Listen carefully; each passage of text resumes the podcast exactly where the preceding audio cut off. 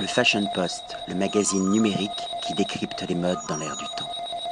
Patrick Thomas pour le Fashion Post, toujours au Banque Hôtel, toujours au restaurant Joséphine, cette fois-ci avec la chef pâtissier des lieux, Mikiko. Bonjour. Bonjour. Alors Mikiko, présentez-vous aux lecteurs et lectrices du Fashion Post. Euh, je suis japonaise. Je suis venue en France apprendre de cuisine française et cuisine, ah, cuisine française et pâtisserie. Et- pourquoi la pâtisserie? Parce que au Japon déjà apprendre de pâtisserie parce que j'aime bien faire de gâteaux euh, à la maison.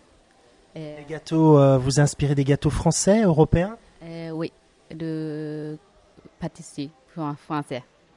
Euh, donc euh, je voulais apprendre vraiment de français, euh, pâtisserie français.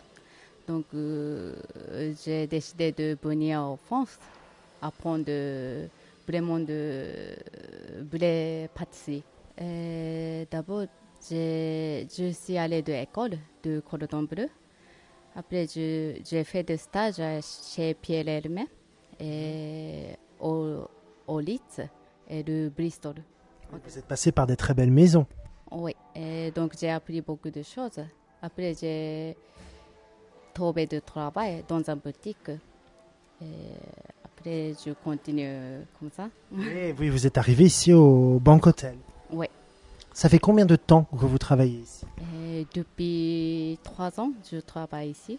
comme chef pâtissier Alors, quelles sont vos signatures? C'est-à-dire, De- quels sont les desserts Mikiko qu'on va retrouver ici au Joséphine Restaurant?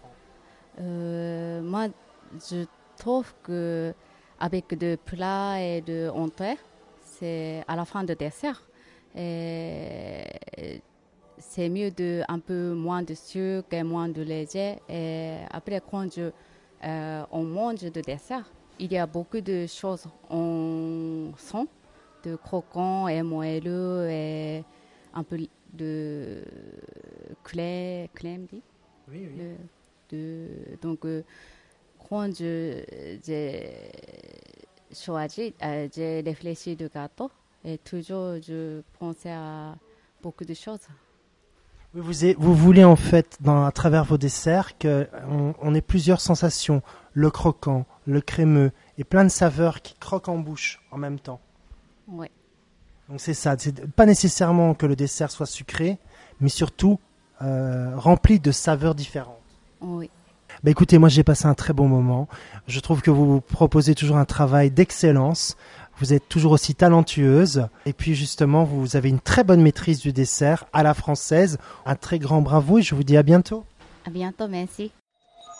Le Fashion Post, le magazine numérique qui décrypte les modes dans l'air du temps.